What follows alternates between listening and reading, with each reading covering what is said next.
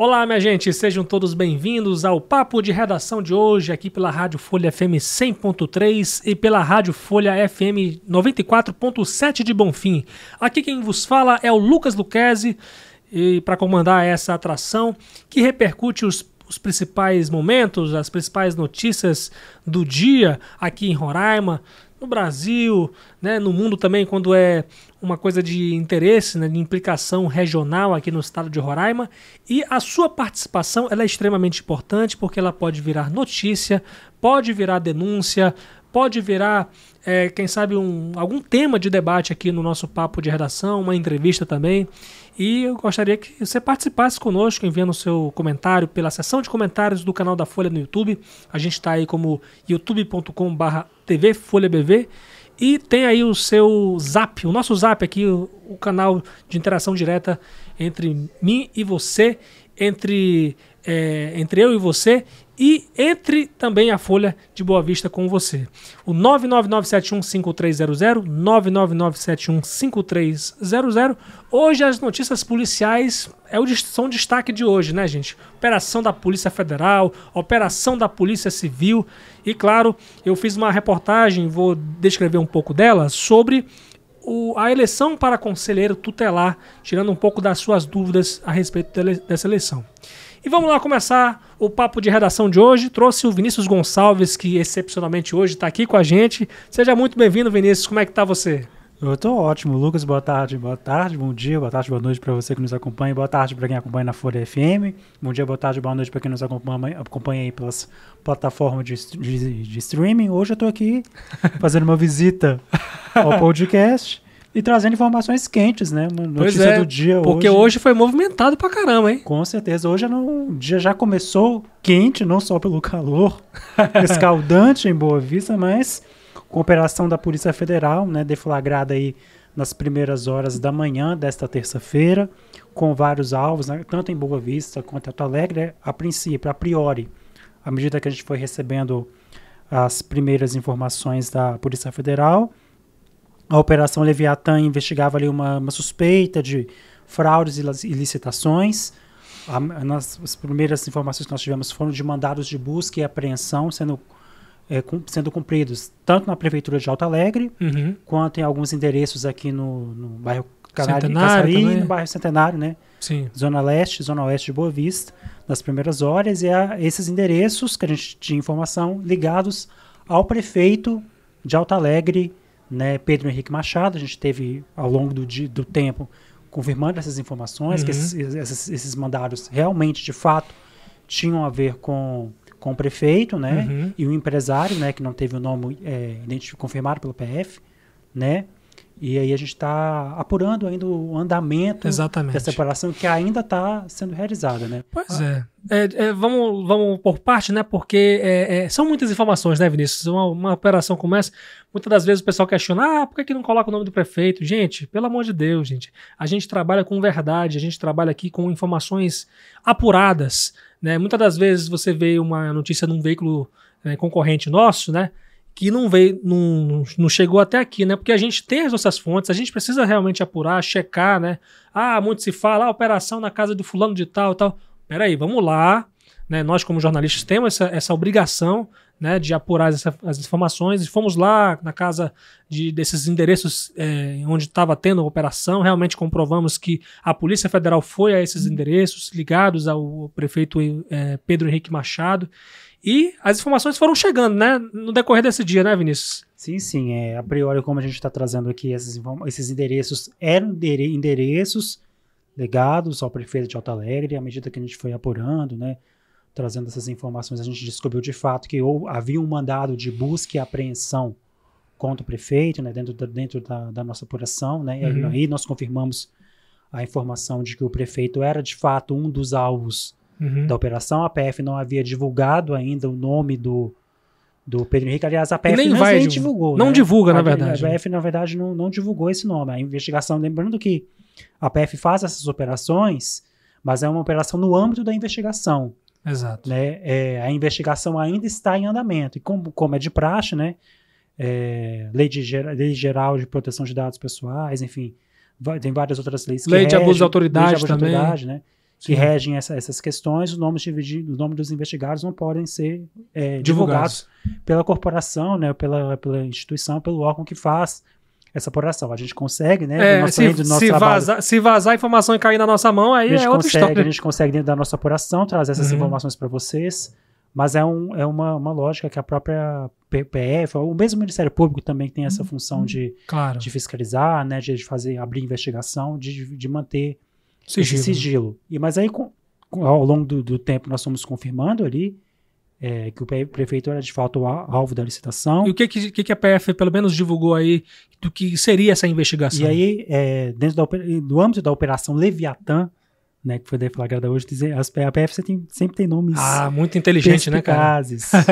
para a operação, né? Para nomear as operações. Sim. É, essa operação, ela investigou uma, uma organização criminosa, uma suposta organização criminosa, né? Que estava envolvida em fraudes em- de licitações e que envolvi- envolviam pagamentos de propina, Uhum. né? é, em, em licitações realizadas pelo município. Sim.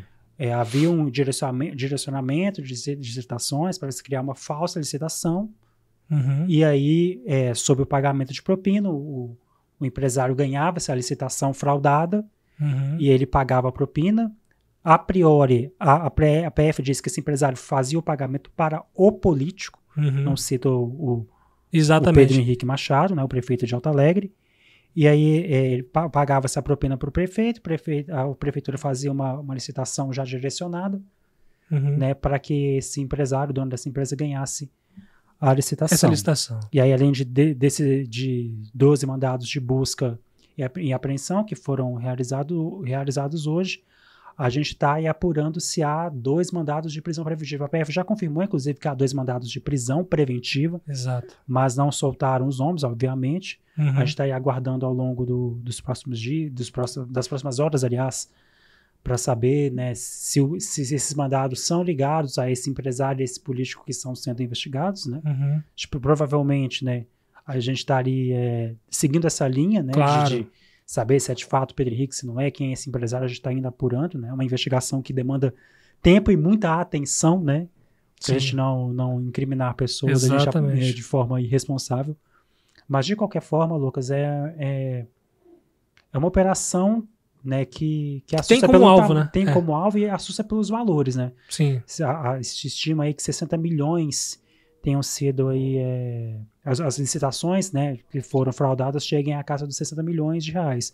É muito dinheiro e é muito dinheiro principalmente para o município de Alto Alegre, né, que tan- Sim. tanto né, precisa de, de recursos para poder movimentar a economia do município, né, e esses indícios de corrupção, né, a gente espera que a PF avance nessas investigações e que tragam respostas à, à, à Sociedade, né? sociedade, né, para evitar que mais casos de, de corrupção aconteçam no município, né. Pois é, 60 milhões de reais é, realmente é muita grana. Muitas das vezes a gente fala que, poxa, os municípios eles não têm é, condições de se próprios se sustentarem, né, é, Vinícius?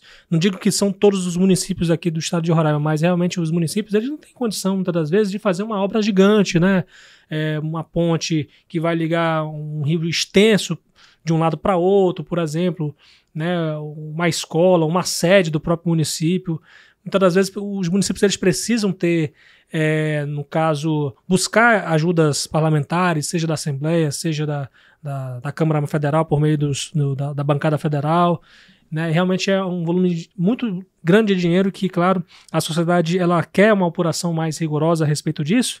E olha, Vinícius, eu hoje, é, você falando aí sobre é, que a gente não, ainda não conseguiu confirmar é, mandados de prisão contra prefeito, contra empresário, e eu, eu conversei hoje com dois procuradores municipais, né, que trabalham na defesa do prefeito eh, Pedro Henrique Machado, e eles me falaram o seguinte: confirmaram que realmente houve cumprimento de mandados de busca e apreensão. Né? A procuradora-geral do município, a Rosa Benedetti, falou para gente que acompanhou né, a- a- o cumprimento de mandados, inclusive na prefeitura, na casa do prefeito, então confirmando essa informação. Mas, por outro lado, esses procuradores dizem que não houve cumprimento de mandado de prisão. A Rosa Benedetti, inclusive, falou que perguntou do delegado se haveria um tipo de mandado, mas ele negou A Polícia Federal também foi procurada pela gente, só que é aquele lance, né, eh, Vinícius? E que a gente possa explicar aqui para as pessoas. Gente, a Polícia Federal, ela não revela nomes, ela não trata nomes de ninguém. Ela fala lá assim, ah, político investigado, mas sabe lá quem é um político, se é prefeito, se é parlamentar, se é vereador, a gente não sabe, né? A gente tem que juntar um pouco as informações aqui, realmente apurar junto com as nossas fontes mas a apuração segura que a gente teve aqui, realmente o prefeito foi alvo de uma operação de busca e apreensão, né? Até então não se tem essa confirmação exata de que houve um mandado de prisão contra o prefeito. Vamos ver, né? A gente espera realmente uma resposta e qualquer informação nova aí que surgir, a gente está lá, a gente está 24 horas por dia aí no nosso site, né, Vinícius? folhabv.com.br, que você pode ter acesso às últimas notícias de Boa Vista, de Alto Alegre, né, de, do estado de Roraima, do Brasil e do mundo. Valeu, Vinícius, pela participação aqui é, especial né, e excepcional aqui no Papo de Redação. Eu aguardo a próxima, Lucas. Torcer para que a próxima seja vou, mais, é, mais vou, vou, trazer um cafezinho para você aqui. Ai, por favor, queijo. Por favor, Quer dizer, eu não sei, porque dependendo se você vir de tarde ou de manhã, né? Porque é, pela tarde, né? Tá um calor lascada aí para tomar ah, um café. Um cafezinho, queijo sempre. Você gosta, né? Você como né? mineiro, você gosta, né? Não tem hora, não tem hora. Pode ser no calor, no frio a gente gosta. Valeu, Vinícius. Até a próxima. Até a próxima. E a gente segue falando de operação, só que essa da Polícia Civil. Né? A Polícia Civil deflagrou uma operação para investigar tráfico de drogas, né? Inclusive teve algumas prisões e apreensões importantes, né? O estado de Roraima realmente virou, infelizmente, uma rota de tráfico importante no cenário do crime. Infelizmente, a gente tem que falar isso. Para isso, eu trouxe a Dina Vieira, minha chefe, editora-chefe da Folha de Boa Vista. É, Dina, o que, que é, essa operação ela resultou? Né? Qual é o nome da operação e que, que, qual foi o resultado dela? É, né, Lucas, a operação Câmbio de Ruta, né, que significa mudança de rota, né, em espanhol, perdão, ela fez aí a apreensão, é, a prisão de três pessoas, né? É, ela teve mandados aí tanto em Rorainópolis quanto Boa Vista. Além dessas três pessoas, um deles é, que é um, um caseiro, uhum. né? Um gerente de uma fazenda, né, de 62 anos, e um venezuelano que estava foragido. Eles foram presos aí com armamento, né, veículos, joias, né? Segundo a Polícia Civil, né, essa operação que ela já está na, na, segunda fase, Sim. né? Já é a segunda fase da operação. E aí ela está é, investigando, né? Os envolvidos que estavam aí é, apresentando um patrimônio muito é, diferente do que ostentando, né? Ostentando, né? Sim. Casas de luxo, jet ski, inclusive foi um jet ski apreendido. Joia, né? Joias, né? E não condiz com a receita dessas pessoas, né? Com uhum. o que ganha. Então, a, a Polícia Civil aí foi fazendo essas investigações, né? Ligadas aí ao tráfico de drogas. A gente viu, né? Que nos últimos dias a gente está anunciando aí divulgando muitas, muitas apreensões de drogas, né, toneladas. Sim. Segundo a Polícia Civil, somente esse ano já foram mais. É, foram quase 4 mil toneladas apreendidas. 4 toneladas, que, né? É, 4 toneladas, perdão, é. 4 mil quilos. E eu acho que com as prisões menores que a gente sempre divulga, né, que a Polícia Militar vai fazendo, também eu acredito que já tem aí ultrapassado essas 4 toneladas. É, realmente, é, olha gente, é, é, é, surpreendente, né, esse ano realmente eu acho que vai bater o recordes e recordes aí de, de apreensão de drogas, né, Dina? Pelo que a gente tem noticiado aí de quase 4 toneladas de drogas apreendidas aí junto pela Polícia Civil e também é, que a Polícia Civil pela também integra, né, pela, FICO, pela né? FICO, né, uhum. a Força de, de, Combate ao Crime Organizado. Né, no, na semana passada, né, a polícia, a FICO já tinha feito a maior apreensão da história, que foi, né, 1.600 quilos de Sim. uma vez só, uhum. né, e agora, e, e essas operações, elas vão uma é, ligando, puxando a outra, né? puxando né? a outra, né? Porque tudo é ligado aí ao tráfico, ao garimpo, né? A gente acabou se tornando aqui, como você disse, uma, uma, um, uma passagem, né? Sim. O caminho aí do tráfico vem da Venezuela, né? E daqui segue para outros. Pois é, outros estados, outros está países. Está ficando também, eu acredito que está ficando evidenciado, né? O que se vinha dizendo em relação ao garimpo, né? Que o garimpo também se tornou muito é, é, é, é, uma fonte de alimentação, uma fonte de né, alimentação também. Desse, pois tráfico. é, inclusive a própria delegada, né, fa falou sobre isso, é, é o Francilene, Francilene. Francilene, né, falou sobre isso né, em relação a que vai cada dia mais evidenciando que a, a desintrusão dos garimpeiros né, de pessoas aí ligadas ao crime organizado vem é, resultando nessas operações que, com, com apreensões volumosas como essa, de vários quilos aí, realmente a polícia civil, as outras polícias estão tendo, vão ter muito trabalho ainda, porque é, é droga demais, infelizmente. A gente virou uma rota do tráfico. O município de Rorainópolis virou, acho que, é, a principal cidade, né? Onde existem essas, opera essas apreensões, pelo menos é o que se evidencia, né, Dina? É, Rorainópolis, Mucajaí, né, uhum. que Mucajaí também tem essa, o garimpo também muito Estão próximos do né? garimpo, né? né? Eles acabam utilizando nessas fazendas, onde uhum. eles podem pousar aviões e lá esconder a droga, né? Então é mais ou menos essa logística aí que eles utilizam. Tá certo, Dina. Obrigado aí pela participação. Até a próxima aí no Papo de Redação. Obrigada. Olha, gente, vamos falar um pouco pouquinho aqui sobre a eleição para conselheiro tutelar. Algumas dúvidas eu reuni em uma reportagem. Eu estou fazendo aqui um jabá da minha reportagem aí na Folha de Boa Vista, folhabv.com.br, porque eu fiz uma seleção de 10 perguntas e respostas a respeito da eleição para conselheiro tutelar. E uma dessas perguntas foi quando é que é a eleição, a eleição para conselheiro tutelar, se o voto é obrigatório, né? É, por exemplo, eu vou responder uma pergunta aqui. A eleição está marcada para o dia 1 de outubro de 2023. E a população ela vai poder escolher, a população desde que tenha título de eleitor, né? esteja regularizada perante o Tribunal Regional Eleitoral, vai poder escolher 15 é, conselheiros titulares e 30 suplentes. E vale ressaltar que esses suplentes eles poderão a, a, assumir o, a vaga dos titulares em caso de vacância, em caso de férias, licenças médicas, né? Então é uma eleição muito importante porque, veja bem, o Conselho Tutelar e os seus membros têm a função de atender crianças e adolescentes que têm os seus direitos violados ou ameaçados. Né? O conselheiro tutelar é responsável por promover o encaminhamento de situações aos pais ou responsáveis, mediante termo de responsabilidade. E aí você me pergunta quanto é que ganha um conselheiro tutelar. Aqui em Roraima, aqui em Boa Vista, na verdade, ele ganha o salário de R$ 4.127,94. Trabalha em regime de dedicação exclusiva, de 40 horas semanais. E uma das principais diferenças em relação à eleição comum, tá tão cacofônico essa, essa frase, né? É, é que os candidatos passaram por uma prova objetiva sobre conhecimentos específicos sobre a, a, a função que vão exercer né? E tiveram que obter 60% de aprovação, uma, de 60% de nota mínima né, na, nessa prova objetiva que eles tiveram que passar para poder disputar o pleito. Então não é que nem um candidato, o candidato na eleição comum vai lá, não passa por uma prova, né, mas sim pela, pela prévia dos seus partidos, e a eleição para conselheiro tutelar, o cara passa por uma prova para poder, então, é, estar apto para se candidatar. Olha as perguntas que eu fiz nessa reportagem e onde você pode ter acesso, né, você pode ter essas respostas. Quando é a eleição para conselheiro tutelar? A votação para conselheiro tutelar é obrigatória? Posso votar no mesmo local de votação da eleição comum? Como votar?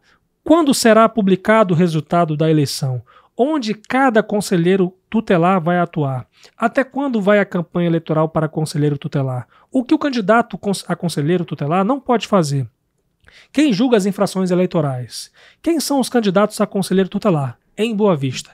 São essas perguntas que eu fiz, reuni numa reportagem e eu convido você a acessar folhabv.com.br para ficar por dentro de tudo, porque a eleição para conselheiro tutelar é extremamente importante, gente. Né? É, são pessoas que vão ajudar a tentar resolver esses problemas, como por exemplo, a gente vê muitas crianças nos sinais hoje, infelizmente, sabe? É, crianças que não têm muito cuidado, é, é, é, não têm a atenção maior dos seus próprios pais. Então existem muitas situações e a gente tem que ficar atento a essa eleição, porque a gente vai escolher representantes para resolver essas situações, né?